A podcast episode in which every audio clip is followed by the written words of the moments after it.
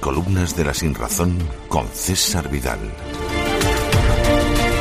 Tenía yo ocho o nueve años y en vísperas de las vacaciones de verano mi padre me regaló un libro que se titulaba Viaje al centro de la Tierra. Fue la primera novela que leí de Julio Verne y tengo que reconocer que me causó una profunda impresión.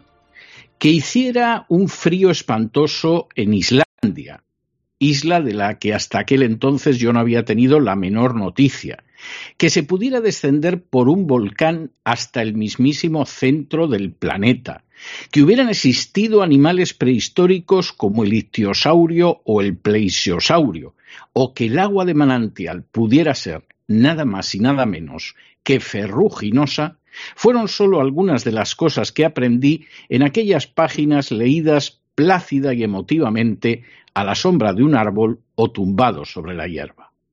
Tengo la sensación de que por aquel entonces en la casita de pueblo no teníamos televisión y de que a lo sumo contábamos con un aparato de radio.